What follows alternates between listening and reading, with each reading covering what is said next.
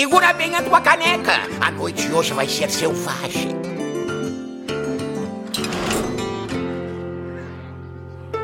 Seja muito bem-vindo à 36 edição do Taverna HS, o seu podcast brasileiro sobre Hearthstone. Vamos lá, muita coisa acontecendo aqui. Hoje foi o dia quente no mundo aí do HS. Mas antes da gente colocar a carroça, né, na frente dos, dos bois, dos cavalos, ao meu lado aqui, nós temos, como sempre, o Paulo. E aí, Paulo, como estamos? Sobrevivendo a mais um dia? E aí, Vitor? Beleza, cara? Sobrevivendo, tudo tranquilinho aqui, mano. Mais uma semaninha, semaninha e meia aí de meta meio estagnado, né? É. Mas hoje fomos bombardeados aí por novidades. É, não vão ser, né? Não vai ser exatamente disso que a gente vai falar, mas temos bastante assunto hoje, só pincelar algumas coisas e seguir para nossa pauta. É isso aí, cara. E hoje nós dois com a voz um pouco mais cansada, né? É aí um pouco mais tarde pra você. Eu viajei a trabalho essa semana, voltei ontem, só o bagaço. Cara, Canadá, mano, puta país grande dos infernos, cara. Você vai pra cidade que fica lá do outro lado, é tipo 5 horas e meia de avião, três fuso horário. Velho, cheguei ontem destruído. E aí, mano, tô com a cabeça toda meio de ponta cabeça aí. Mas Então, mas deixa eu te contar uma coisa: de país grande, com viagem longa e três fuso horário, eu, eu conheço também, viu? Inclusive o senhor veio de um. Não, sim, é que, é que eu nunca tinha feito isso no Brasil, né, cara? Eu nunca, Exatamente. É, Foi a primeira vez na minha vida que eu passei por essa experiência de, mano, viajar cinco horas e meia pra ir pra um lance de trabalho, ficar dois dias e voltar. Cara, nossa senhora, mano, voltei só o farelo, é, velho. quebrada. É. É. isso aí. Muito bem, mas vamos lá, vamos fazer a nossa escaladinha aqui, porque apesar de estarmos cansados, ah, o jogo tem que continuar, ah, e afinal a gente gosta de fazer essa parada aqui. Ah, hoje, como sempre, recadinhos e misplays, a gente até tá com um bloco de recadinhos que vai estar um pouco mais reformatado, e a gente, quando chegar lá, vai falar sobre o assunto. Nós também vamos falar sobre o meta de hoje, assim como o Paulo já disse, tá aí, né, mais estagnadinho, mas ah, o que não quer dizer que é ruim, né? Talvez acho que dá pra dizer que é ruim pra quem tá lá em cima. Pro resto da galera, até que não tá, tá- até que tá ok, pelo menos a minha experiência, eu tô me divertindo. E o Astalor, o Astalor, que esse card sim, a gente tem falado aqui de cards neutros, né, que causaram impacto, ninguém imaginava o que, que o fenômeno Astalor iria ser. E nós vamos quebrar um pouco aqui os dados, os números e tirando o coração de lado por que, que essa carta está sendo tão relevante no meta de hoje.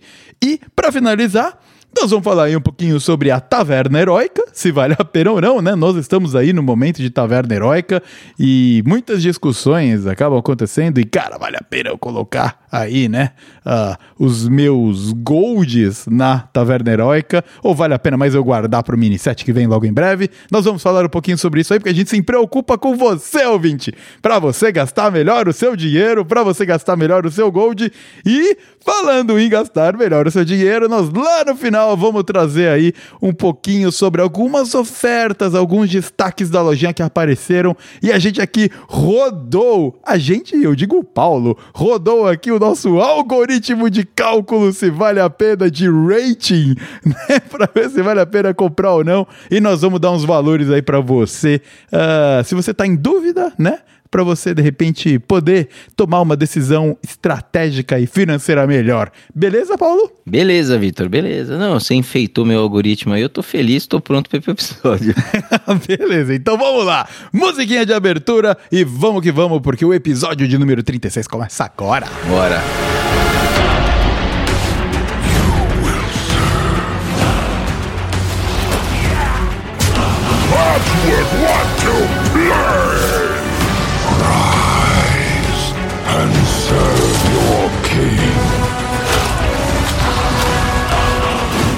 Your soul is mine.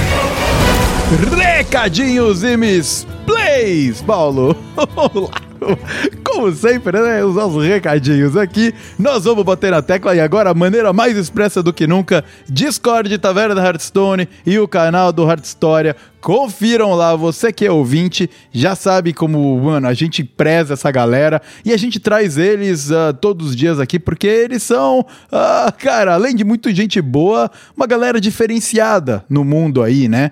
De que não tá focado só no streaming ou na gameplay e tal, história com as lores do, do Warcraft, do HS, de vez em quando um diablinho pinga lá e uh, também a galera do Discord Taverna Stone, que é o melhor canal para você que quer fazer amigos que jogam o mesmo jogo que você, cola lá, porque tem uma galera, mano, que tá desde o início do Hearthstone lá, sempre mergulhada e que manja muito do Paranauê, para você trocar uma ideia. Inclusive, aí a gente comentou do canal do História, ele há pouco tempo aí postou um vídeo sobre as considerações de 2023 que eu ainda não vi. Eu vou ver aí em algum momento, mas eu sei que ele deve estar tá refletindo aí. Afinal, para todo mundo que produz conteúdo, né, Paulo?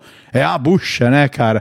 Então, sempre é importante refletir as estratégicas e os caminhos aí que serão seguidos. Isso, exatamente. É, e ele parece que. Spoiler, né? Vão lá acompanhar o vídeo dele, mas parece que ele vai ter aí um canal para se comunicar mais facilmente ali com a galera que curte o conteúdo dele.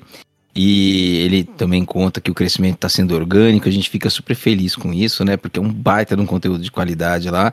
Então pode ser até que essa aproximação também que ele está propondo aí com a comunidade, parece que vai ser através de um canal próprio dele é, seja aí é, interessante também, né? Fomente um pouco mais. Então, vão lá, acompanhem o vídeo aí das reflexões de 2023 do História e o resto do conteúdo todo que tem por lá. Muito bom, muito bom. E agora aqui um terceiro parceiro, entre aspas, né? Nós decidimos aqui uh, dar uma rotacionada nas pessoas que acabam uh, fazendo parte desse terceiro slot de parceiros aqui. Principalmente que, claro, o Casão, o grande nosso amigo, joga pra caramba e tal. Aí tá num momento de, de reparos de PC, porque a vida acontece, mas a gente gostaria aqui também de, pô, também compartilhar outros canais, de uma galera que também tá fazendo conteúdo muito filé, independente da pessoa ser grande ou pequena, né? Afinal, estamos todos, todo mundo junto aqui no barco HS, e o cara que nós vamos falar hoje é um amigo nosso, cara, gente boa, sempre trocando ideia, sempre dando muita moral pra gente.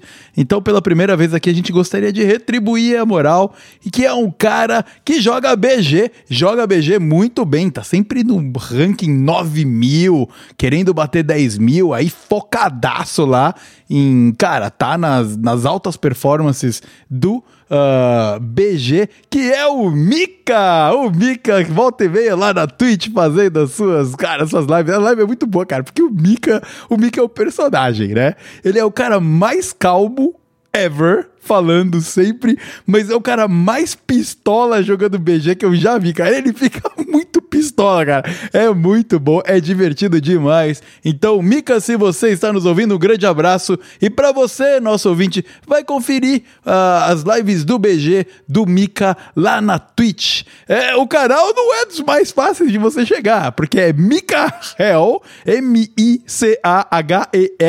e dois underscores logo depois. É M-I-C-A-H-E-L e dois underscore. Underscore, se você não sabe o que é, é aquele traço que fica bem embaixo na, na, na linha ali, sabe? Tipo, aquele mais baixo que tem. Exatamente, Dois, é. Não tem espaço nenhum. Exatamente. Ô, ô, ô Mica, ô, Mica, se um dia você for fazer uma outra conta em algum lugar, simplifica essa parada, cara. Não dá nem pra divulgar direito, bicho. Ou faz que nem a conta dele no Twitter, que é simplesmente por arroba Luiz Micael, né? Micael com C-A-H-E-L. Então, acompanha aí nosso querido ouvinte, vai lá dar uma moral pro Mica, cola na live dele. Ele é, mano, gente boníssima, sempre ouvindo um som, ele ouve bastante música de anime, então para você que aí é um otaku de plantão, você vai provavelmente curtir o conteúdo do Mika lá na Twitch. É isso aí. Misplays, Paulo, temos algumas misplays aí? Que eu saiba, não, não fomos avisados e quando a gente não é avisado é porque a gente não errou. Eu, eu tenho uma misplay, cara, eu tenho uma que eu trouxe misplay? aqui e eu não coloquei na pauta, na verdade ela está na pauta aí, uh, camuflada, porque foi a misplay da Blizzard com as notícias do novo competitivo aí que saiu é. e que não é. deixou a galera muito feliz, né, Paulo? É, na verdade a gente, eu coloquei aqui pra gente fazer um comentário muito sucinto. A gente não vai falar disso hoje porque acabou de acontecer, os ânimos estão fervendo, tem muita gente aborrecida aí, com razão. E então a gente não vai cobrir isso aqui, cara, porque a gente não é um, um, canal que tá em cima da notícia, sabe? Que vai dar o furo da notícia. A gente vai comentar as coisas depois que a poeira sentar, que a gente puder pensar com calma, conversar com algumas pessoas. A gente traz alguns takes aí da comunidade, a gente pode trazer até takes pessoais mais pra frente. Só que isso fez até uma mudança de pauta, na verdade, né? Porque a gente quer fazer um comentário e eu tirei algumas coisinhas aqui, porque hoje é um dia assim que a comunidade ela tá meio enlutada de algum sentido, e aí eu queria trazer um conteúdo um pouco menos empolgado. Eu queria trazer um conteúdo assim mais mais blazezinho mesmo, sabe? Mais padrão. E eu ia hoje, justamente o Mika, a gente anunciou aqui que ele faz stream de BG, porque o conteúdo mais interessante hoje eram algumas simulações que eu fiz no universo do BG usando dados do HS Play, que vai ficar provavelmente para o próximo episódio. Né? São algumas informações que eu levantei de uh, qual é o impacto real que tem aquela paywall que foi colocada, né? Que faz a gente, ao invés de selecionar quatro relógios, selecionar dois. Então foram algumas simulações muito interessantes que deram resultados legais. Vai ficar para um próximo episódio, porque isso daí era muito bacana, eu queria colocar uma energia lá, mas hoje a gente quer fazer um conteúdo um pouquinho mais, mais cinza, mas mais normal, mais normal, beleza? Uhum. Por causa desse fim do competitivo do HS, que na verdade não é um fim de verdade, mas é uma nova etapa. É uma nova fase que a Blizzard vai iniciar no competitivo. E para quem acompanhava o competitivo nesses últimos anos todos, essa etapa que vai começar agora é muito pior. Uhum. É muito pior, é muito mais triste, é muito mais chata. Por quê? O calendário do competitivo enxuga bastante então você vai ter menos competições para assistir. Se você é telespectador como eu, como o Vitor, você não vai ter mais o casting em português. Então Nayara, Venom, Tesday e companhia uhum. deixam de fazer as transmissões em português para a gente. E isso é uma perda muito grande para a comunidade. E o Pro Player que estava ali se aventurando, né? Sempre tentando, sempre na batalha, tentando pescar uma premiação, tentando evidência numa Master Tour, que ganhava também uma grana se você vai bem para ir no Mundial. Cara, tá praticamente sem remuneração nenhuma se você joga ladder.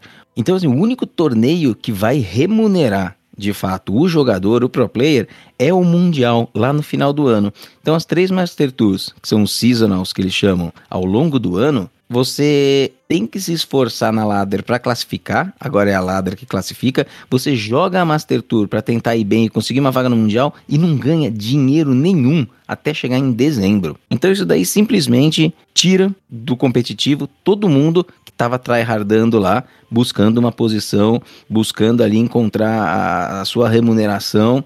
É, a gente já viu vários grandes jogadores de Europa, dos Estados Unidos, onde a remuneração já não fazia mais tanto sentido, porque em função deles ganharem em dólar ou em euro, já quitando a, a, o esportes da Blizzard no passado, né, o competitivo do Hearthstone, e os Latam ali mais afim, e agora, mano, os caras tiraram o dinheiro da mesa provavelmente todos esses grandes nomes que a gente conhece. Você vai no Twitter hoje, tá todo mundo se despedindo, agradecendo, falando, ó, oh, legal, o Blizzard tá fazendo cagada, coisa assim, todo mundo meio que se despedindo. Então o Hearthstone competitivo ele entra numa nova era em que vão ter outros nomes, outras pessoas, provavelmente o nível técnico vai cair e ele vai ser muito menos interessante para se acompanhar aqui no Brasil. Então é um dia um pouco triste para quem acompanha esta cena. E mais do que isso, assim, a gente ainda vai elaborar, ainda vai ouvir o que as pessoas estão falando, nossas impressões pessoais sobre isso, estão tá, informações, mais para frente a gente fala. Hoje só esse anúncio, então é um dia mais ou menos, mas vida que segue. O jogo, o jogo Hearthstone continua aí, firme e forte. A cena competitiva do jogo tá tomou um grande golpe aí, provavelmente está se encaminhando para o seu final mesmo. Talvez em 2014 a gente não tenha mais competitivo do Hearthstone. Muito bem. 2014 já faz bastante tempo já. É. 2024 talvez a gente sequer tenha um competitivo do Hearthstone a esperar. É, é isso aí. É o que é. Vida que segue. Falando em vida que segue, vamos em podcast que segue. Vamos lá, Paulo. O meta de hoje e o tal do senhor Astalor, né? Nós temos aí um patch grande sendo, né, uh, arquitetado, dizem que vai dar uma chacoalhada aí no meta, que deve ser anunciado na semana que vem, de acordo com a gravação do episódio de hoje, né? Acho que dia 24 é o que tá previsto pra gente ter hum? esse anúncio, e sempre que eles dão essa balançada na árvore aí, uh, a gente também espera alguns buffs, né, pra ver se a gente realmente vai estar... Tá alguns decks que vão conseguir sair do buraco aí. Se a gente parar pra lembrar, o Beast Hunter, ele sofreu buffs até que ele realmente virou um deck Tier 1, Sim. Meta 1 e Uhum. precisou de nerfs, né? O arpão depois foi nerfado. Então aí, é, hum, às vezes os nerf, os buffs eles realmente não fazem um grande efeito, como foi o com o Warrior, né? Que teve mini buffs lá e não adiantou nada. Mas pode ser que alguma coisa balance aí e vamos ver se de repente o power level aí de, ah, cara, as duas classes mais expoentes e mais quebradas no tier mais alto aí, talvez seja um pouco mais controlado. E então a gente poderia bater um papo aí sobre o meta, né, Paulo? O que, que Uhum. temos no meta rolando hoje? É isso aí. Bom, você mencionou do patch, o patch sai dia 24, próxima terça-feira, esse episódio já vai estar publicado. A, gente ainda não teve nenhum spoiler, não sabe o que, vai ser, o que vai acontecer nesse patch, esperam-se nerfs e buffs, mas não temos nenhuma ideia ainda. Ah, o que muito se fala é, de novo, né? A gente segue na mesma toada lá do ano passado, aquela toada que começou na expansão de Nátria, que é de cartas neutras bastante poderosas, bastante poderosas. Então, hoje fala-se muito no Bran e no Astalor. Muito mais no Astalor. Como um possível nerf, mas a gente ainda vai é, é, esperar um pouquinho, né? A gente ainda vai falar do Astalor aqui na sequência. É, o objetivo de todos esses nerfs e buffs é para ver se corrige um pouco o meta. E aonde ele tá sendo um grande agressor é lá no High Legend. Então lá, mano, é terra arrasada. Né? Quem, quem tá lá no High Legend tryhardando, agora tem até menos motivo pra tryhardar, porque o competitivo piorou. E a terra lá, mano, tá super árida, tá super arrasada. Rogue responde por cerca de 40%, quase 50% do, das partidas. E, e DH responde por outros 20%. Uhum. Então, quando a gente pega o Ladino, tá um pouquinho mais do Miracle, um pouquinho menos do Tiff Rogue, mas é metade da, dos decks por lá. E depois o Quest DH, basicamente o Quest DH com os seus 20%. E aí eles ficam se enfrentando. Você fica pegando o Mirror e ficam jogando um contra o outro. Uhum. A terceira classe mais prevalente no High Legend é o Hunter, que não chega nem a ter 7%. Então, assim, é, a gente já viu isso outras vezes, tá? Isso daqui, é, é, a gente costuma bater na tecla que o High Legend, ele é importante, porque muita gente importante tá lá produzindo conteúdo, mas ele não é a ladder da maior parte das pessoas, é uma ladder só de um pessoalzinho, de uma galerinha. E, isso, e esse afunilamento, ele aconteceu já muitas outras vezes, tá acontecendo agora e vai acontecer muitas outras vezes também, porque é o tryhard, tryhard, é o, o, o, refinamento do refinamento do refinamento desses decks para um enfrentar o outro e não tem chance para mais nada, não tem chance para mais ninguém. Não tem meta breaker, sabe? Quando acontece esse tipo de afunilamento nesse nível de, de, de, de jogatina. Uhum. Então, assim, é bom? Não, não é bom.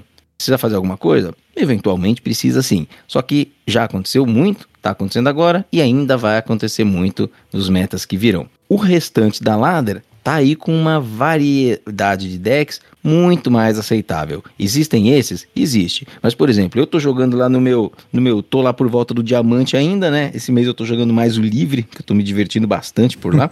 inclusive vem, inclusive vem análise de meta do livre aí mais para frente num drops, viu? Boa. Mas assim, eu tô por aí tô enfrentando de tudo na ladder do padrão, né? Enfrentando de tudo. Tem, tem de fato os Miracle, tem bastante Tiff, eu peguei bastante Tiff, né? Um ou outro Quest, mas tem de tudo. Quando você vai lá no HS Replay e vai ver a aba de meta, são aquelas coisas que estão aparecendo lá, né? E eu tô achando bem razoável. Agora o balanceamento vem para melhorar o High Legend e para segurar o poder do Ladino, provavelmente. Talvez fazer alguma coisa com o Quest DH e ver se bufa outras classes, eu acredito, né? Uhum. Porque o Ladino tá, tá overpowered, né? Ele sofreu nerfs fortes no balanceamento passado, só que nerfaram os counters deles também. Então o nerf ele não funciona no vácuo, né? O nerf ele funciona sempre, um nerf, um buff funciona sempre na, naquele, naquele relacionamento que tem entre as cartas no meta. E aí aconteceu que o Ladino ficou mais forte do que ele era antes, sofrendo nerfs importantes. É, é. Então precisa mexer de novo e é isso que vai ser feito dia 24, Vitor. Exato. Mas pra você, querido ouvinte, que habita o diamante ali, né? Que tá ali na, na galera mais normal da, da ranqueada, que nem às vezes nem fica batendo lenda toda vez, o meta é diverso. Até gostaria de compartilhar algumas coisas aqui com você, Paulo, só pra gente ver a diferença gritante, né? Que tem Uhum. de. Da, composição de meta, né? E qual que é aí o ecossistema. O Hunter, né? Que ele lá no top lenda, ele é o terceiro deck mais usado, que é o do passarinho né? Cospe raios, né? O Cospe raios, cara, que na verdade ele não se resume a isso. Eu andei jogando com ele aí, meu, o Hidralodon lá, da mó correria. Tem, tem match que o Hidralodon ele é mais eficiente do que o Cospe raios, você nem se preocupa tanto com ele, né? Então. É, se contado ali, às vezes acaba a partida, né? Exatamente, cara. Ele cai na 5 e, e, pô, vai dando Hidralodon atrás de Hidralodon, atrás de Hidralodon com cara que tá. com deck que tá board-based, vai complicar pro cara, o Paladino, por exemplo, né? Então, uhum, muito interessante tá aí com 54% de win rate, tier 1, muito eu forte. Eu acho que é o melhor deck, né? Eu acho que é o melhor deck hoje no meta, né? Exatamente, se a gente filtrar... Do diamante em diante, né? No diamante... Filtrar 7 dias, diamante em diante, por exemplo, é, acho que é o melhor deck. É o melhor deck, é o melhor deck. E aí você também vê a presença do Agromade, que também tá ali, cara, meu, torrando... Beast Hunter, acho que tá por aí, não tá? Meu, um Beast Hunter aí jogando uma versão que tem o Altimore, né? Que é aquela lendária é. lá que, uhum. que faz o Gárgula, né? Usando com o Infuse lá e tal. É, pô, é um, um, um, deck bem diferentão comparado com o Shock Speeder. É outro rolê. Ele tem o uhum. Renatal, uh, tem o, o, Paladino, com aquele Paladino que tenha uh, os buffs. Fala, né? o Paladino puro, né? Exato. Frost Death Knight aí é tier 2. Enrage Warrior tá aparecendo. Uh, o, o Evolve Xamã, eu joguei com o Evolve Xamã aí semana passada, indo bem demais com aquele Voidin que você troca, meu, a piranha pelo Neptulon, sabe? Caraca, mano. Então, tem realmente um, um ecossistema. Spell Made tá rolando aí, né? Um deck mais velhinho, um pouco com poucas cartas novas, mas tá aí. Exato. Eu acho que o que tá afetando o Big Spell Made é por causa que tem bastante deck aí que não tá se apoiando tanto em mágica baratinha para fazer aquela belinda marota lá, sabe? Uhum. E trocar o, o valor das, das cartas. Eu mesmo, com, quando eu tava jogando com o Shockspeeder e pegava um, um mage, eu via que ele era, nem com mágica, mágica não, spell, né? Uh, feitiço. Eu não sei qual é uhum. o, o, nome. É feitiço, feitiço. Feitiço. Nem com o feitiço eu ficava na mão, sabe? Gastava ali para não ter a troca, né? Então, enfim. É, mas tá aí, cara, tá rolando. É que não é a balinda, né? É a barbárica, né? Isso, Aquela a barbárica. Que desce troca. A balinda compra as cartas do seu deck e troca o custo. E troca o custo, é. E, e fica com o dano e os stats Isso. dela viram o curto custo da carta, né? Isso. né? Ele roda as duas cartas, estão lá, né? E, eh, cara, é. o Curse Impilock tá lá ainda também. Então, pô. O Pala Controle, o Pala Controle que o Vicious Syndicate divulgou há um tempo atrás, tá no Tier 2 aí nesse meta, cara. Tá um pouquinho mais lá embaixo, mas tá aí. Então, assim, é, é assim, é difícil. Eu, eu respeito quem não tá gostando, eventualmente por causa do Ladino, inclusive, que é um, um pressor de certa forma. É. Mas eu acho que se você não tá vivendo ali um lenda mais pra frente lá, eu acho que tá vivendo um meta tranquilo, viu, mano? É. Tranquilo, assim, um meta dos bons, assim, faz tempo. E, e, o pior é que é difícil ver essa opinião, cara. Eu fico até meio assim de falar ela, mas eu boto para pegar a partida aqui na, na ladder do padrão sem medo de ser feliz, cara. Ah, não, eu essa também. A gente aqui também dá para tá aqui para dar nossas opiniões do que a gente tá sentindo com o jogo, né? Um, semana passada eu engavetei mais de duas horas jogando sem parar. É raro isso acontecer, cara, porque o Hearthstone compete com outros jogos aqui, né? Ele compete com a vida também. Ele compete com a vida também, cara.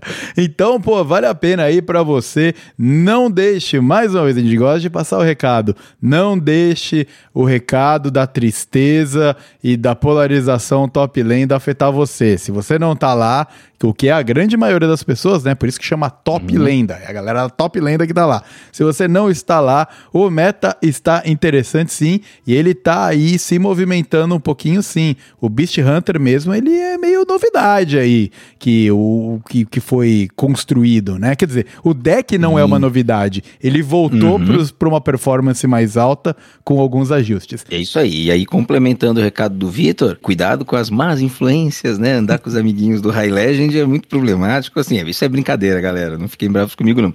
Mas outra coisa, assim, você vai lá jogar aquele dia que você senta, vou tirar 10 partidinhas. Pô, 10 partidinhas, você tá jogando, mais ou menos, vai jogar uns 100 minutos aí, mais ou menos, é uma hora e 40 de Hearthstone, uhum. tá? Se você perder 4 partidas e ganhar 6, é normal. Se você perder 6 partidas e ganhar 4, é normal também. Uhum. São as duas coisas são absolutamente normais. A diferença de um pro outro é quase o 5 a 5 ali, sabe? É tudo normal. Só que num você tá com win rate de 60% e parece que, mano, tá tudo bonito, sabe? Não, não chove, faz calor, é primavera. E com quatro vitórias, mano, tá tudo ruim, tá tudo zoado. Esse Ladino não tem condições, ou qualquer coisa do tipo. Assim, calma, calma, assim, é, o joguinho, ele, ele, às vezes, meu, nem é quatro vitórias, é três, tá ligado? É. E no outro dia vai ser seis. É, a coisa é bem variável, é bem louca. O importante é sentar, pegar as partidas.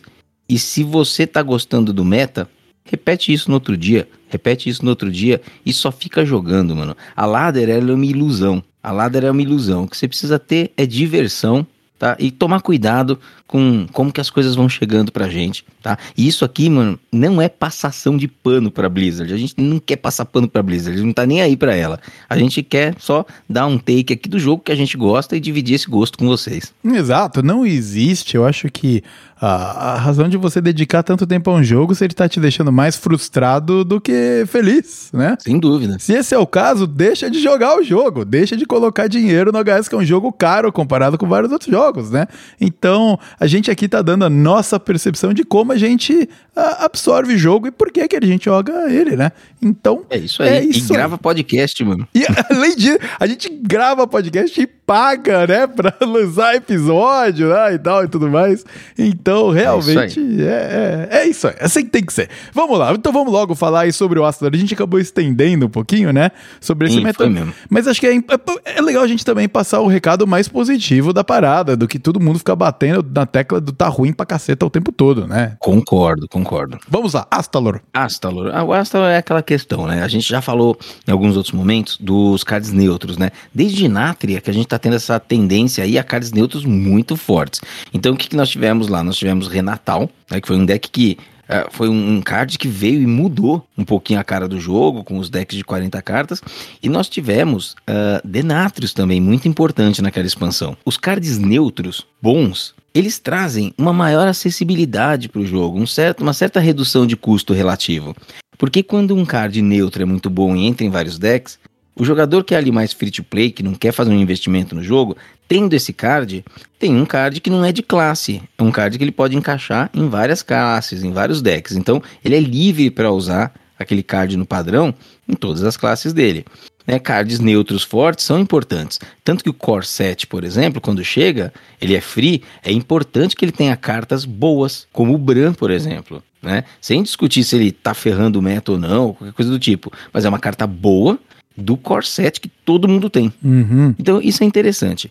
Agora, quando elas começam a ficar OP demais e centralizam demais da atenção, a gente começa a ter problemas como uma menor identidade de classe. Então a gente viu bastante lá no Denatrius lá atrás, ele funcionando como finalizadores de muitos decks que tinham Príncipe Renatal e ficaram super densos em lacaios, entre diversas classes. Começa a tirar um pouco uma coisa que tem no jogo, que é muito legal, que é a identidade de classe. Você fazer um, um- um- um- uma, uma jogatina, né, uma gameplay que tem a cara do xamã, ou que tem a cara do mago, ou que tem a cara do bruxo, e, e não são. E elas serem bem diferentes. O que não estava acontecendo quando o finalizador era o Denatrius e os decks têm 40 cartas cheios de lacaios. Ficava meio parecido. Exato. E agora nós temos o Astalor. O Astalor, ele não me parece tão problemático nesse sentido de tirar a identidade. Só que ele tá com uma popularidade bizonha. Bizonha, Vitor.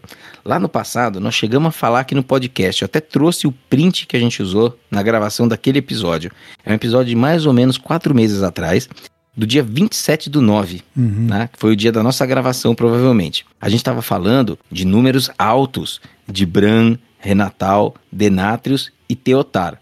Todos eles entre 40% e 49% de participação. Números altos. Uhum. Depois a gente tinha o Okane lá com 27%. Mas tava entre 40% e 49% esses MVPs. Certo. Hoje, cara, o Astalor lá no, no Lenda, ele tá com, do Diamante ao Lenda, com 71% de participação nos decks. 71. Eu não me lembro de ter visto uma carta com tanta participação em nenhum outro momento do jogo. Eu não tenho a recordação de ver tanta presença de meta quanto tem dele. Certo. Tá? E o Denatrius, no seu auge, não chegou em 50. O Bran no seu auge, cara, se chegou, passou um pouquinho algum dia ou outro, sabe? Não é esse patamar de 70. Então o Astalor, ele tá bizarro, cara. Caramba, é. Realmente, é, e quando a gente compara ele agora, seguindo a porcentagem do Bran, né? Temos aqui essa comparação. Uh, hoje ele senta em 36,5%, nosso querido Bran. Exatamente metade da participação do Astalor. Comparando aí com 49 que a gente tinha lá no, em setembro do ano passado, né? Claro, caiu, mas o Bran tem um valor, cara, considerável aí de presença Sim. na ladder, mas a gente tá quase na metade do que realmente era o Astra. Muito maluco, né, cara? Maluco. Muito maluco. Então, é, 70% acho que é demais. E acho que vale endereçar. Só que aí tem outras discussões, né? Que é sempre que a gente vai falar em nerfar uma carta, a gente começa a se perguntar quais são as vias pela qual ela vai ser nerfada, né? Não exatamente se vai mudar o texto, se vai mudar o custo, mas as vias, assim, é de raciocínio para você chegar à conclusão que aquela carta tem que ser nerfada. Uhum. E aí a gente volta para aquela questão. Nós temos uma via que discute o poder da carta e tem uma via que discute a participação da carta. Né? Então, quando a gente está falando da participação, nós temos aí 70%, é muito. Toda hora você está vendo a, o Astalor acontecer. Né? E ele pode acontecer é. até três vezes numa partida. Né? Uh, isso, por um lado, é bom, porque é previsível. Você sabe que desceu o 2, você sabe que o 5 está na mão, e você sabe que a de custo 8 vai estar tá na mão. Então há uma previsibilidade aí, e ele é poderoso como um todo, mas é aos poucos. Você vai vendo a escalada do poder. É muito melhor do que o Denatrius. O Denatrius, você uhum. imaginava que estava na mão porque estava aquela carta parada um tempão lá, e quando descia, às vezes acabava o jogo. Exato. Não tinha mais nada pra fazer. Então, era outra experiência, era muito pior. Era pior, Era muito pior, uhum, tá? Uhum. Porém, ainda assim, quando você tem 70% de participação nos decks de uma carta só, cara, o nível de exposição é grande e o rage da galera vai crescendo exponencialmente. Porque a, a, todo mundo se cansa de ver as mesmas coisas. E quando a coisa aparece muito, o cansaço vem mais rápido. Uhum. E cansaço gera indisposição. E isso a Blizzard já deixou claro que é uma das vias que ela usa para considerar possíveis nerfs. Tá? Exatamente. Tá? Então o Astalor tá na mira. Quando a gente pensa em poder, ele não é tão agressivo quanto foi o Denatrius, ele, ao olhar os principais decks em que ele faz parte, ele tem estatísticas bem medianas de Mulligan, tá? Bem medianas. Não há aqueles indicativos de outlier, como a gente já teve no passado recente, de Guff, que você ordena por, por, por win rate no Mulligan, e o Guff destacado lá em cima, mesmo que o Ramp Druid fosse tier 2, ele estava destacadão, uhum. tá? Como o Drektar, no caso daquele Demon Hunter, lembra? Cara, você começar com aquela carta de custo 4 na mão, mano, ganhava o jogo pra você, cara. Tinha um salto de win rate muito grande pra é. segunda carta. Nossa, aquilo né? lá era. Nossa senhora, foi. Pra mim, desses momentos aí, foi um dos piores momentos do meta, cara. Aquilo lá Exatamente. era terrível. Isso. E o Astalor não tem nada disso. Você ordena por win rate, ele tá sempre lá na meiuca do deck. Quando você ordena pela win rate de comprado, comprar o card, aí ele sobe um pouquinho. Então ele geralmente fica ali entre os 5, 6 melhores cards do deck. Mas sem nenhum grande gap que você olha e fala assim: nossa, tá aqui ó, carta roubadaça. Não é, não é roubadaça. Mas ele, essa força dele, que é uma força que, se você for pensar num card, ela tá ok, fica complicada demais quando a presença é em quase todos os decks do meta. Uhum, uhum, Esse uhum. que tem sido o problema. Né? Exato. Né? Então eu não acho. Ele é bom. Ele é bom sim mas ele não desgarra, tá? Não. Nem no Mulligan, nem no comprado. Às vezes a gente fica vendo o Ladino criar três, quatro com um espaço furtivo lá e fica bravão. Mas aí é uma exceção, tá? Não tá acontecendo isso toda hora. Em termos de poder, a carta me parece razoável, interessante e tal. Só que ela aparece demais. Então, se diminui um pouco o poder dela, nós não sabemos se a Blizzard vai fazer isso, nem como ela vai fazer. Mas pelo raciocínio que ela já mostrou no passado, de olhar participação para tomar uma decisão, a gente acha que o Nerf vai vir por essa via. Qual ele vai ser, eu não sei. Eu torço muito para que não mate a carta, porque é uma carta interessante que podia viver mais um pouquinho, né? E, mas, pô, joga para baixo, joga para uns 40 e pouco, uns 45, 50 de participação, sabe? Vai fazendo que nem o Teotar, faz um pouquinho, só para ver se reduz, vê quanto que reduz, depois faz mais um pouquinho, se acha que falta ainda. Então, essa é a nossa. É, é o nosso take sobre o, teu, sobre o Astalor. E a gente acha que vem algum balanceamento no dia 24 para ele, sim, em função desse 70%, que é bizonho. É, e ele anda de mão dada com o Bran, né? Você falou aí na réplica de, dele se replicar, ele também se replica apoiado no Bran. Então, sim. você baixa o Astalor custo 2 lá, ainda usa o sede de sangue dele, duplica, então você tem dois Astalor 5 na mão, e daí provavelmente o seu Bran não vai sobreviver. Mana. Isso, exato, exato, exato. E, e, aí ele fica na sua mão. Então, uh, aí, uh, aí vem dois, né? O que vai gerar dois do Astalor Supremo máximo lá. Eu nunca sei os nomes, os nomes deles, mas. Ah, eu também não. É Astalor 1, 2 e 3. Mano. Isso, Astalor 1, 2 e 3, exatamente. Então, é, acho que além do Shadow Step, né? Ter realmente esse efeito de zilhões de Astalor para quando você joga com o Rogue, e é uma coisa que tá dando um Power Spike adicional ao, ao Miracle Rogue, né? Que ele, ele ainda tem essa capacidade aí. O, o, o deck da, do Choquinho do passarinho também consegue fazer isso aí. Ele inclusive tem a carta de minions que atacam determinado minion e morrem voltam pra mão. Desce mais Astalor. Se você tiver um jogo, cara, contra alguém que é controle e você quer fazer valor, puta, dá pra você fazer valor pra caramba, uhum, né? Tá. E aí é normalmente assim que você inclusive bate os grandes controle que sobe a armadura. Exatamente. É muito realmente uma carta que tá aí com, com muita, muita participação mesmo em decks que usam elas com, cara, eu tenho tenho o meu plano A aqui e o Astalor é uma puta ferramenta de plano adicional aqui, se eu precisar adaptar o meu jogo. Exato. Mas isso faz com que a coisa seja interessante. Sim, então você tem certeza. uma carta ali que, mano, ela pode você pode usar ali agressivamente no 4 para fazer uma limpeza de mesa, porque você está disputando mesa. Aquele é um jogo de iniciativa e você precisa vencer a iniciativa, porque se você não vencer, o agrodruid te estompa. Então você já desce ele ali e tem outras partidas que você tá vendo o mesmo a mesma classe, o druida subindo a armadura infinitamente. Aí você usa com cuidado. Você tenta fazer mais Astalos para no final você ter, ter um burst antes dele fazer o dele. Exatamente. Né? Então, isso tudo é, é estratégia, isso tudo é muito importante dentro do Hearthstone, porque a gente precisa pensar durante o jogo. Se a, todos os decks no Hearthstone forem lineares, é, é, o, o, jogo fica chato, né? Uhum. Então, vamos ver o que a Blizzard faz aí. Eu torço para que o Astalor passe bem. Mas esse 70 seria importante diminuir um pouquinho. Exatamente. Muito bom. Vamos lá, mas, mas aqui, pelo menos na, na minha impressão, é que ele agora ele tá com a sensação de menos descaracterização do flavor de classes Sem dúvida. do que o Danny antes tinha, que, cara, ia terminar com Danny, sabe?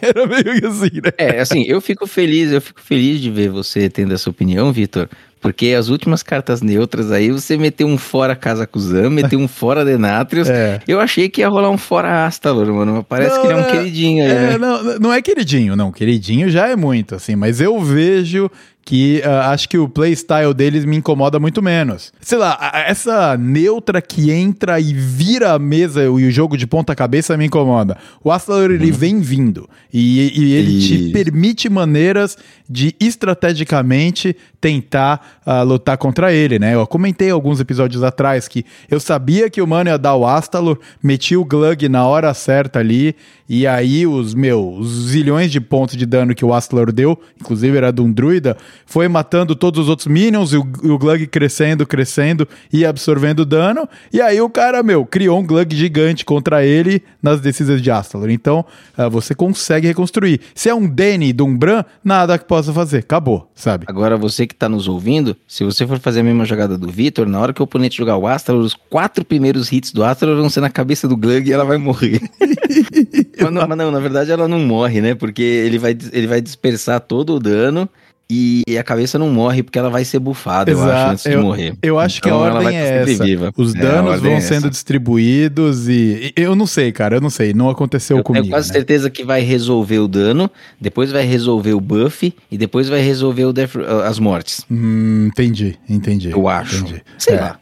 É. Sei lá. Mas eu acho que é isso mesmo. Ele vai ficar com ponto de vida negativo e depois sobe, né? Talvez isso, seja. Exato. Igual acontece com o próprio herói. É, o herói, exato. às vezes, quando bate com uma arma que tá. Um Demon Hunter que bate com uma arma de lifesteal, assim, às vezes ele fica negativo de vida e volta pro positivo. Uhum. É isso aí.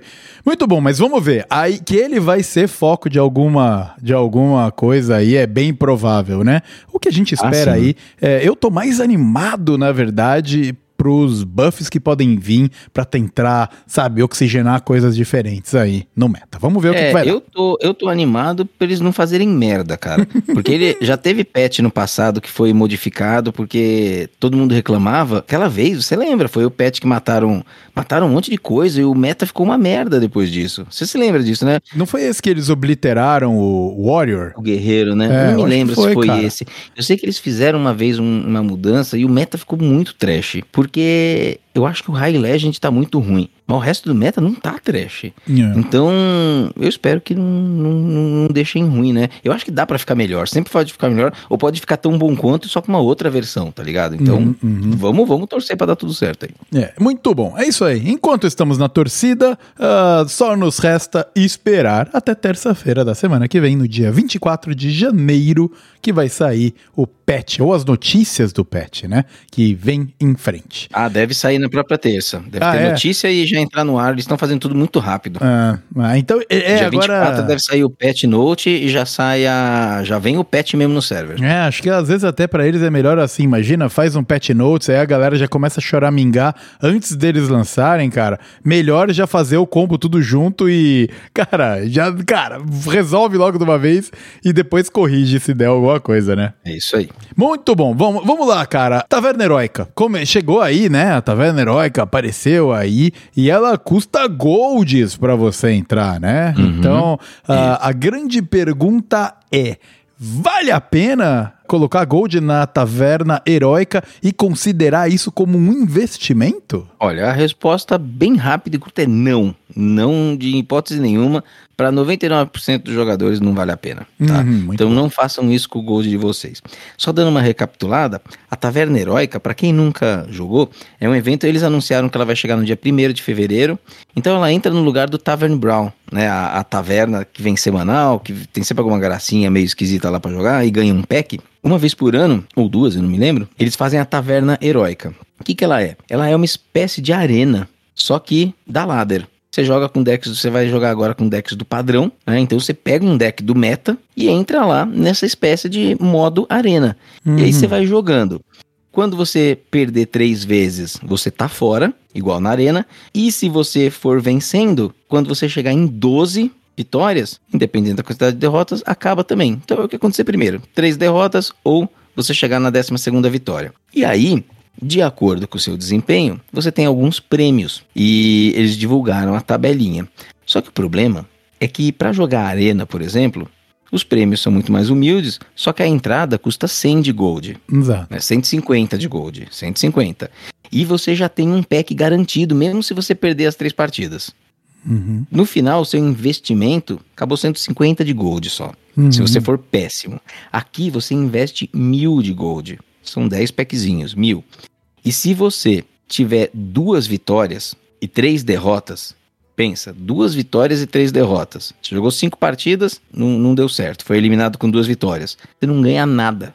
Você ganha três packs, Uhum. né? Mas você não ganha Dust, pó arcano, você não ganha Gold e você não ganha cartinhas. Você ganha 3 packs. Isso é 300, equivalente a 300 de Gold, 3 packs. E você pagou mil. É. né? E é difícil, porque você vai estar encontrando uma galera que é bem tryhard lá. É bem difícil.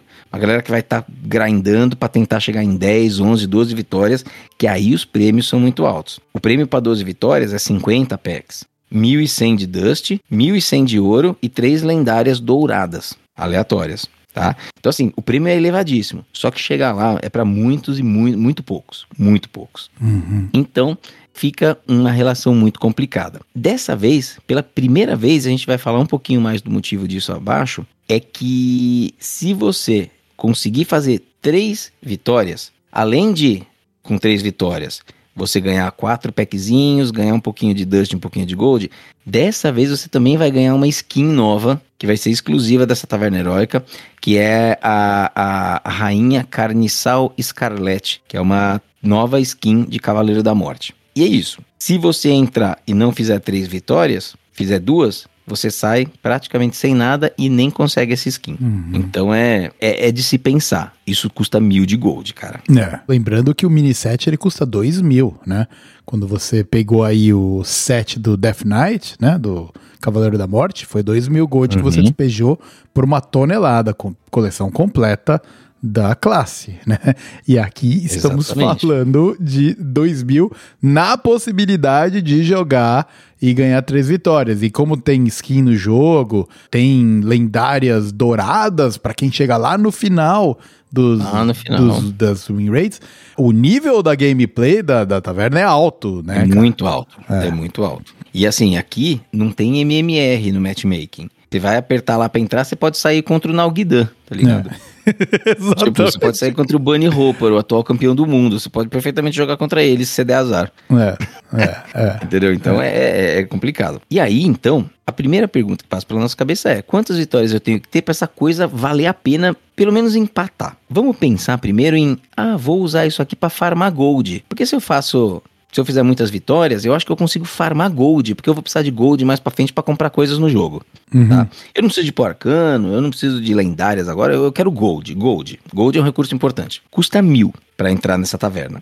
Se você fizer 11 vitórias, você ganha 480 de gold. Tá? Você ganha 16 packs, que equivale a 1.600 de gold. Mas só equivale, não é gold. Uhum. Tá? Não é, são 16 packs. Então, assim, isso daqui só te economiza gold se você tava precisando de 16 packs. Se você não tava precisando, não é farmar gold isso daqui. É. Então, com 11 vitórias, você paga mil e recebe 480 de gold. Com 12 vitórias, você paga mil, você recebe 50 packs. Mas isso não vale muito se você não tá precisando, porque você já tem as coleções, você já tem a coleção completa aí de Cavaleiro da Morte, por exemplo, né? De Ascensão do Lich Rei. Então você paga mil reais e com 12 vitórias você recebe 1.100 de gold. Aí você, entre aspas, tô fazendo aspas aqui, farmou 100 de gold, tendo o melhor desempenho possível. Tá? Então, assim, ah, eu, eu não tô me importando com packs, eu não me importo com dust, eu não me importo com nada, eu quero farmar gold. Mano, não joga essa coisa, não joga isso daí, vai jogar arena. Vai jogar arena que lá você tem chance de farmar gold real, tá? Então, primeira coisa. Agora, o seu desempenho aqui, ele confere packs, dust, gold e possivelmente lendárias, se você fizer 10, 11 ou 12 vitórias. Se você somar tudo, né, a gente pode pensar que o seu retorno é farmar pó arcano. Que é aquela coisa que a gente fala muito, que o pó arcano também é uma moeda, não é só o gold. O pó arcano é uma moeda dentro do jogo. Uhum. Daí, a coisa fica um pouco diferente se você for pensar nessa linha. Pagando mil de gold, mil de gold é equivalente a mil de pó arcano. E com cinco vitórias, você tem seis packs, que é 600 de dust, 220 de dust, que você ganha mesmo, e mais 220 de gold, que é equivalente a 220 de dust. Na hora que você soma tudo isso, você tem 1040. Então, com cinco vitórias, o seu investimento de mil de gold se paga em dust. Empata. Uhum. Mas cinco vitórias. Daí em diante, você tá farmando Dust. Aí você tá conseguindo farmar Dust, que é um recurso importante, tá? Pensando que você abre os packs e converte em Dust, etc e tal. Então, de seis vitórias em diante, você já tá dando uma farmadinha em Dust. Mas não é fácil ter esse desempenho, porque você vai estar jogando contra gente boa pra caramba. O mais provável é que você meta um K de Gold lá e perca e saia de mão abanando, e às vezes nem a skin vai conseguir.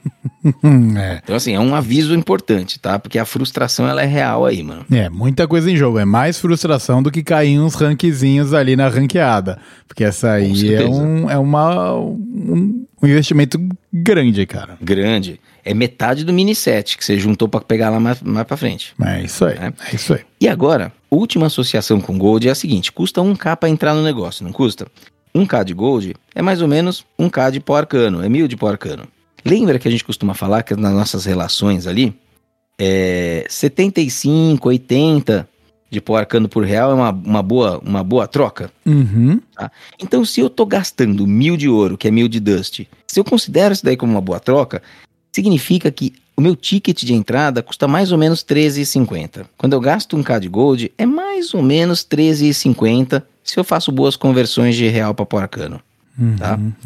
Ou seja, com 2 mil de gold, se eu for tentar duas tavernas, esse 13,50 vira 27 reais.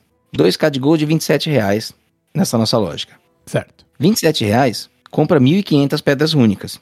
Uhum. O que que eu faço com 1.500 pedras únicas dentro do jogo? Eu compro uma skin muito maneira de DH que acabou de ser lançada, que ainda vem com um cardback e 5 packs. Uhum. Então se eu gastar 2k nessa taverna, tentando pegar uma skin exclusiva que eu posso nem conseguir, eu posso não conseguir retorno nenhum e nem uma skin, esse 2k de gold equivale ao dinheiro que eu posso investir em pedras únicas para comprar a skin maneira do cachorrinho lá de DH que é animada, tem umas falas legais. Vem com cardback e 5 packs de, de, de Moon Hunter. O volume dessa skin aí tá altaço também, que nem as outras. Não, não pareceu, cara. Ah, tá. Eu acho que eu não, eu não ouvi nenhuma reclamação, mas eu não ouvi ela em game ainda. É, tá? eu também não. Eu acho que eu acho que não deve estar, não. Tá? Tá. Então é assim, mano, né, nada nessa taverna chama muito a atenção, a menos que você jogue bem pra caramba e vá fazer 6, 7 vitórias ali, pra começar a farmar recursos no geral. Uhum. Farmar gold nem dá. Farmar Uhum. não dá. Recado dado é importante, né? Porque, claro, se você quiser jogar pela diversão, tá com os gold lá parado e quer entrar, meu, pra se degladiar com a galera lá nessa taverna heróica, claro, mano, manda ver. Mas tem que lembrar de que é aquele ah, big risk, talvez big reward, né? Se você chegar lá na frente, aí é bom mesmo. Mas em Dust, né? Que a gente tá falando aí de Dust, como você bem explicou, e essa skin. Então, fica aí ah, um- uma informação a mais para você fazer o seu racional, se vale a pena investir o dinheiro na Taverna Heróica. É isso mesmo. E pra fechar o assunto da taverna, tem uma discussão aqui interessante que rolou no Twitter, envol- envolvendo inclusive o Bunny Hopper e o Celestalon, né? O Celestalon, ele tá lá na Blizzard e o Bunny Hopper é o atual campeão mundial de Hearthstone. Que, discutindo assim, pô, o que que tá acontecendo? Por que que agora tem a skin? Né? E o Celestalon, ele trouxe o, o porquê que tá- tem a skin. Ele falou assim, ó, é justamente para ver se a gente consegue diminuir a dificuldade desse modo para os jogadores em geral. Porque pelo custo alto, só dava os tryhard lá. Então o que que acontece? Um novato ia entrar lá e ele pulava no Shark Tank. Ele pulava no tanque dos tubarões, mano. Ele era devorado. Uhum. Porque ele pulava lá, falava assim: ah, eu vou dar uma jogadinha tal, fazer um deck e ver qual que é. E, mano, ele era trucidado, que ele pulava num tanque de tubarões. Com a skin, o que eles esperam é que muito mais jogadores casuais queiram essa skin, porque é uma skin de Cavaleiro da Morte, que não tem muitas opções, que é uma novidade.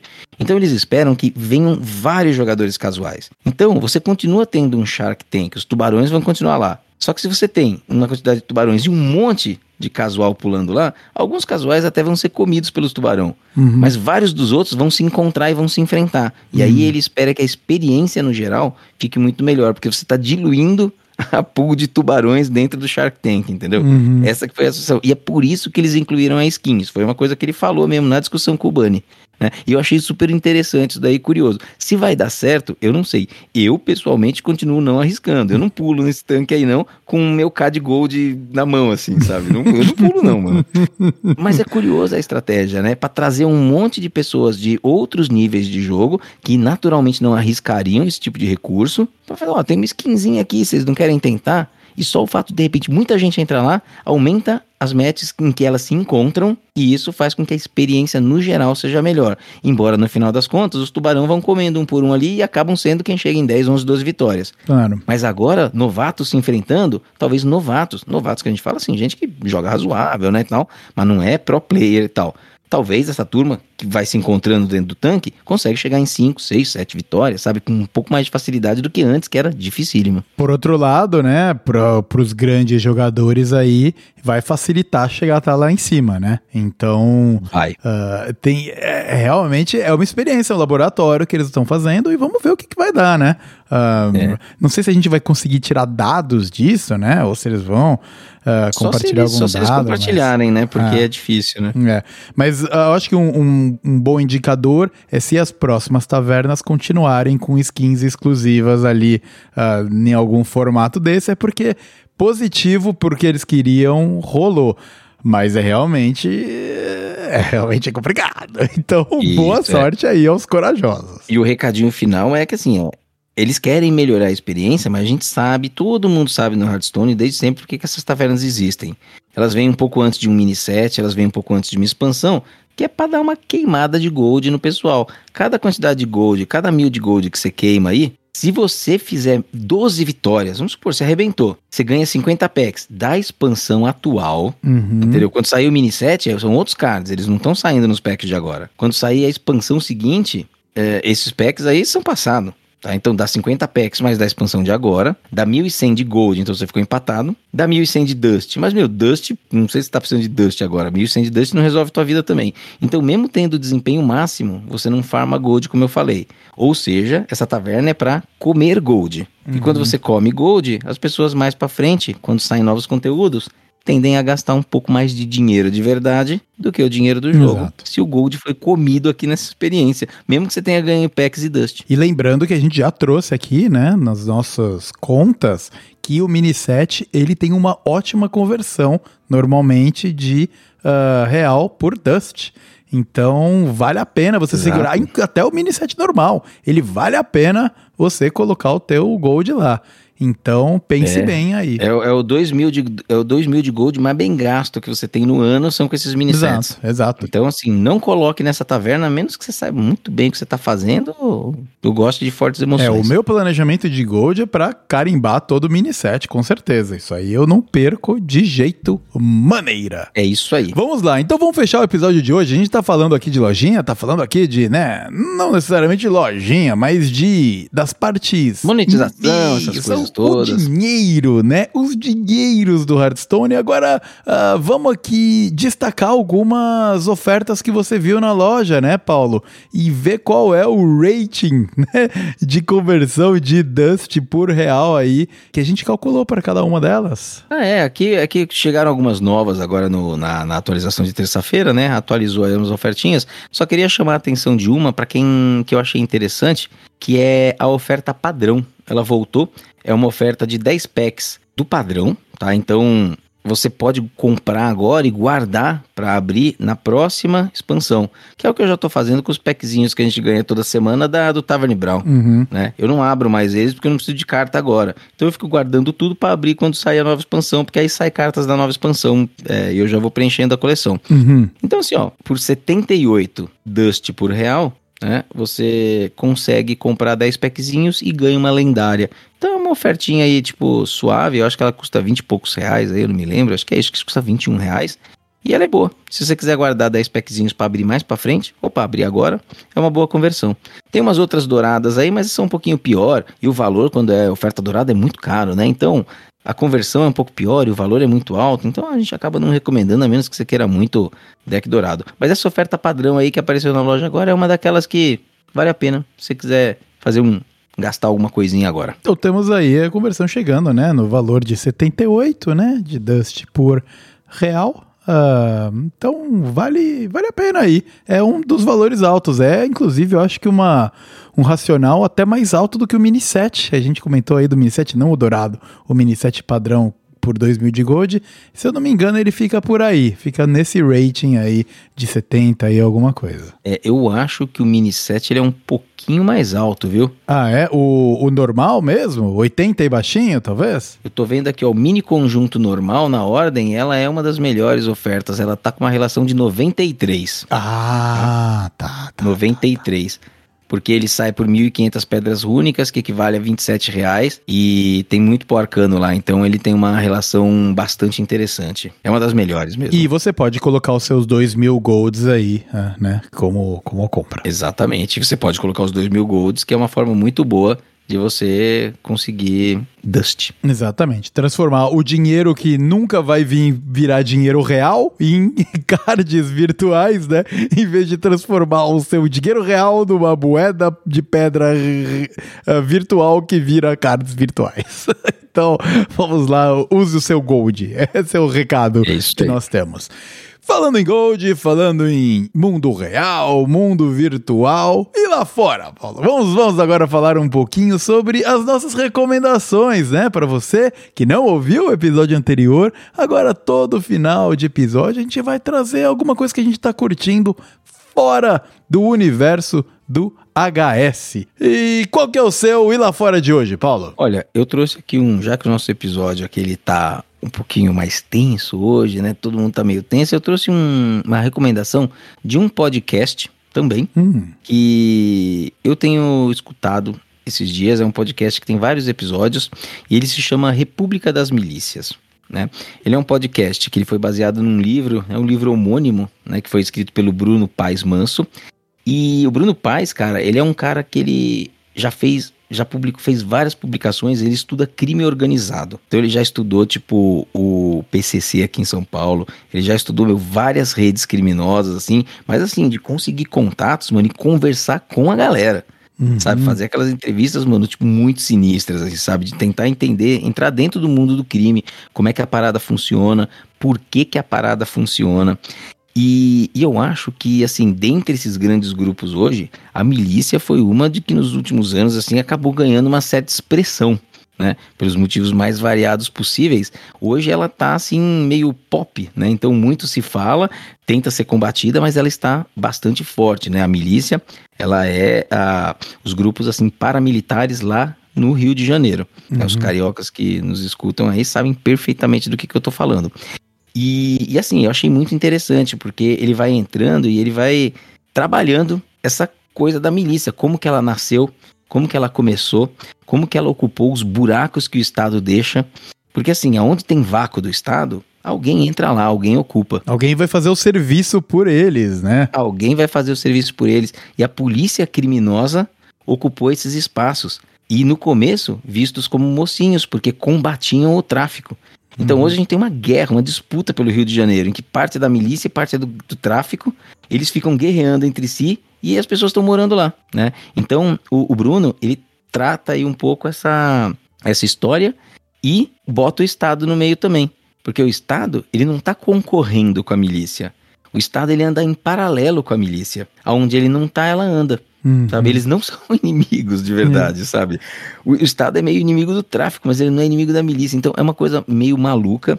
E, mas ele vai explicando tal, e tem muita entrevista boa, assim, sabe? O conteúdo dele é um conteúdo até assustador, assim, sabe? As uhum. pessoas com quem ele conversa, as impressões que ele traz. Tem um episódio que ele vai numa, numa comunidade e ele é recebido por uma pessoa influente no meio e aí até avisaram, falaram assim, ó, oh, eu acho que você vai fazer a entrevista na. Você vai fazer a entrevista com ele na gaiola, beleza? Ele. Não, beleza, o que, que é a gaiola? Ah, então, aí chegando lá você vai descobrir. Aí ele entrou a gaiola, não é uma, uma jaula que ele fica lá dentro. É uma sala que a pessoa recebe e toda a parede é forrada com gaiolas que tem passarinhos dentro. Mas assim, a parede inteira é forrada e tem lotado de passarinho dentro da sala, porque fica impossível de gravar. Não tem como você grampear, não tem como você gravar o áudio, não tem nada, porque os passarinhos ficam piando o tempo todo. Cara. Entendeu? Então, você só pode registrar. Você não pode pôr um gravador, é proibido, mas se você for com uma escuta escondida, você não consegue pegar o áudio. Uhum. Nossa, né? que maluco. Então é só cara. no bloquinho de notas ali, essa é a regra, essa é a regra. E aí o cara foi nesses lugares, foi recebido e montou o material dele. Então vale a pena para quem gosta do tema aí, é, é, República das Milícias, um podcast, tá aí no Spotify, assim como nós. Muito Você ouve a gente, bom. depois ouve eles. Exatamente, já coloca aí na sequência, né? Vai lá e consome o conteúdo deles. E é uma minissérie, né? Uh, tem, tem começo, meio fim, né? O, o, o, projeto dele, né? Quase um documentário, né? Com uhum. vários episódios. É um uhum. documentário. Muito legal, muito legal. Muito bom. A minha recomendação do Ila Fora de hoje vai uh, em sincronia com a sua, já que a gente está falando do mundo uh, aí, cara, um pouco mais da criminalidade, um pouco mais da quebrada. A minha recomendação é para você entrar no Netflix e ver o documentário do Racionais MCs das ruas de São Paulo pro mundo. Uma obra de arte para quem curte rap para quem curte o Racionais, pra gente que veio, inclusive, da nossa faixa etária, né, uh, Paulo? Até uhum. um galera um pouco mais velha que, que viu aí o, o Racionais... Nossa, sobrevivendo no Inferno, Sobrevivendo no Inferno foi um baita álbum. Até a gente que não é da quebrada das nossas origens, foi muito pego naquela época, né? Exato, é, e é muito interessante porque eles mesmos abordam o que o Sobrevivendo do Inferno foi para eles como grupo de rap, né? Uhum. Até que eles falam que começou a ter proporções muito absurdas de tudo, inclusive de problemas, né, que eles não tinham antes quando eles eram cara, um grupo de rappers menores ali e tal. Então é, é muito, cara, muito legal, muito legal, valendo assim. É óbvio, eles estão todos juntos ainda, né? Então é realmente muito legal você ver. Claro, o Mano Brown, ele, ele tá em todas as capas por aí, tá com podcast no Spotify, então ele é um cara muito evidente, muito né? evidente, mas os outros, os outros do, do grupo, né, KLJ, o Blue, essa galera, pô, é, é, é, muito da hora você ver eles e, e se identificar, para você que não acompanha o, o trabalho dos caras, Sim. né? Então, uhum. fica aí a recomendação Racionais MCs das ruas de São Paulo pro mundo, que, boa, é brabo. E para você que de repente não, não conhece o rap, não tem familiaridade com o rap brasileiro, vai lá, porque pode ser que abra aí uma caixinha na sua cabeça para hoje, para mim, né? Eu, Vitor, vejo o gênero musical mais em evidência no Brasil hoje é o rap nacional. O rap nacional é foda. Então vai lá Ah, é. ver de onde tudo isso aí nasceu, cara. É isso aí. E eu assino embaixo porque esse daí eu já assisti na Netflix já, Vitor. E gostei pra caramba. Mano. é muito bonzão, bom, né? Bonzão. É, a Então, produção. duas recomendações aqui, duas recomendações da quebrada, né, Da mano? Uma do Rio Quebrada. de Janeiro, uma de São Paulo. Exatamente, a produção é maravilhosa, né? Quando você vai ouvindo as músicas e, e Sim, como eles é engatam. bom, e aí coloca os mano ali fazendo entrevista, cara. Puta, é muito foda, cara. Muito, muito foda mesmo. Então fica aí o nosso Ir Lá Fora de hoje. Foi da quebrada, foi maloqueiro. É, sobrevivendo a mais um dia. Sobrevivendo a mais um dia, Paulo. Sobrevivendo a mais um dia. Vamos lá. Ah, Para fechar o episódio de hoje aqui, o último recado que eu gostaria de trazer é que a partir do episódio anterior. Agora, sempre que você vai lá e dá um retweet maroto lá no Twitter do nosso episódio, dá uma moral lá pra gente, você vai ganhar um ingresso para próximo sorteio de ah, bundles. Pré-venda né? da expansão. Exatamente. Ô, Blizzard, por favor, dá, dá uma aí pra gente, pra gente fazer isso acontecer direito. Mas é- esse é o nosso novo formato que nós estamos experimentando agora, né, Paulo? Pra dar mais chance pra vocês que estão acompanhando os nossos, eh, ah, o nosso conteúdo mais de perto e também para que a gente consiga se, que se espalhar e, e, claro, atingir novas audiências. Afinal, a gente sempre quer crescer e continuar fortalecendo aqui o esqueleto do podcast, né? Então, vai lá, dá o retweet desde o episódio anterior, o episódio número 35, agora o 36, e todos sequ- na sequência que vão sair até o lançamento da próxima expansão. Cada retweet que você der, você ganha um ticket e que vai te dar mais chance de ganhar ah, um bundlezinho aí, umas cartinhas de grátis na sua conta. É isso aí, assim, desde que você dê retweet no, no episódio atual, né? Então esse que tá saindo agora, você vai lá e dá retweet no post. O episódio anterior, eu tô travando agora. Travando não, se você quiser dar retweet, você dá. Mas eu tô coletando, assim, no momento em que esse for publicado, eu vou pegar o nome das pessoas que retweetaram. Cada uma delas vai estar na minha listinha aqui de tickets pro sorteio depois. Exatamente, não adianta depois ir lá e dar re- retweet em, nos todos que saiu, não. Tem que ser Não, a gente quer, a gente quer ajudar e aumentar a chance de quem tá com a gente aqui semana a semana. Exatamente. Então vocês nos ajudam a- semana a semana a crescer e a atingir mais pessoas, a atingir os seus amigos das suas redes e nós, em contrapartida, te ajudamos, dando mais chance de você ganhar cartinhas de graça que a dona Blizzard deve dar aí pra gente. Então, é, É isso aí. win-win, cara. Não tem como dar ruim. Porque no final, mano, você sabe o que, que é melhor Ah. do que 80 de pó arcano por real? Ah. É ganhar as coisas de graça, né? Exatamente, cara. É infinito de porcano por real. Essa é a Exato. conversão. é por isso que não Exato. existe a divisão por zero na matemática. Ela existe, né? Mas ela tende ao infinito. Muito É bom. o zero, famoso zero no denominador, né? Zero no denominador. Muito bom. É, e com isso nós fechamos o episódio de hoje, Paulo. Mais um aí ah, pra conta, assuntos interessantes. O, a- o Fora, excepcional hoje. Hoje foi Esse foi- esse foi fino, bravo. cara. Então, E, e assim, e você, ouvinte, a gente não combina antes, tá? É. Casou aqui mesmo. Exatamente, é, é, A gente quer surpreender um ao outro, inclusive, Uhum. né? Aqui na recomendação. Então, puta, muito maneiro. Então, muito obrigado, ouvinte. Eu finalizo a minha participação no episódio de hoje por aqui. Ah, é sempre muito bom ter vocês com a gente, é sempre muito bom poder ver as métricas do nosso querido podcast sempre robustas, mesmo agora que o game não tá tão, né, na- nos holofotes, a gente continua aí com uma galera sempre acompanhando a gente, sempre entrando em contato. Então, fica o meu grande abraço, meu grande agradecimento a você, cada um de vocês, ouvinte, que clica ah, no nosso play ali, seja qual for a plataforma que você usa para nos escutar.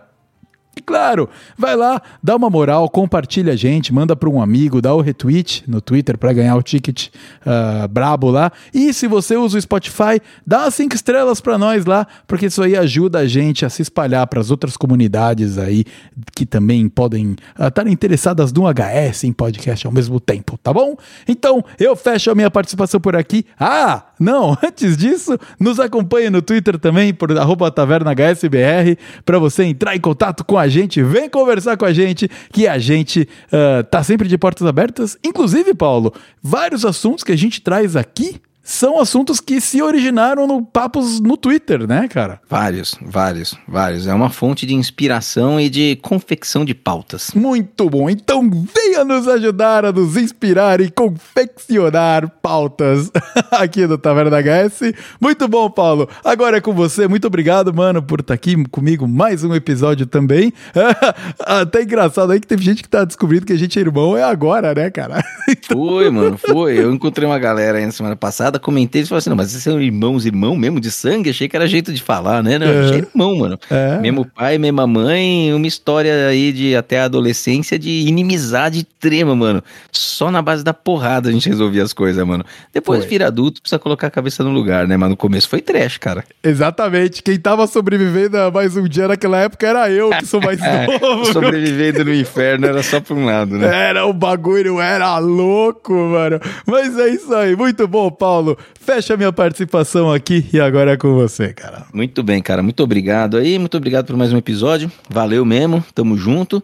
E obrigado a você, ouvinte, que ficou aí conosco há mais um tempo. Você vê que a gente demora às vezes pra sair, mas nossos episódios estão ficando mais compridinhos, né? Quando eu fiz uma. Eu fiz um recap né? Quando a gente fez um ano de idade, fui ver quanto que a gente tinha produzido, né? Em minutos e tal. E eu fui vendo que os nossos episódios mais recentes, eles espaçaram um pouquinho, mas eles estão todos mais longos. A gente antes fazia episódios de 45 minutos, 50 minutos, agora passa tudo de uma hora, uma hora e dez, uma hora e quinze. E tá, e tamo, tamo, tamo indo nessa toada aí. Então, ouvinte, não fique bravo conosco. E além disso, a gente subiu um pouquinho a régua na pós-produção aqui também. De vez em quando vem alguns efeitos, entra alguma música diferente ali e tal. Então, aí estamos entregando um, um episódio maior, maior, e com uma envelopagem também com algumas horinhas de trabalho a mais ali. É isso aí, ó. Essa daí é a produção tentando puxar a sardinha pro lado dela. Vai, Mas produção. valorizem a produção, valorizem a produção, porque aí o Vitor fica todo feliz, fica orgulhoso e fica investindo mais tempo dele em fazer coisinhas legais aqui pra gente, entendeu? Então, vão lá, vão lá curtam as coisas que ele faz, que é maneiro. Galera, muito obrigado aí pela paciência de vocês mais um tempo, pela companhia de vocês. A gente espera ter preenchido um pouquinho do espaço do dia de vocês aí com uma boa vibe, com uma boa impressão do jogo.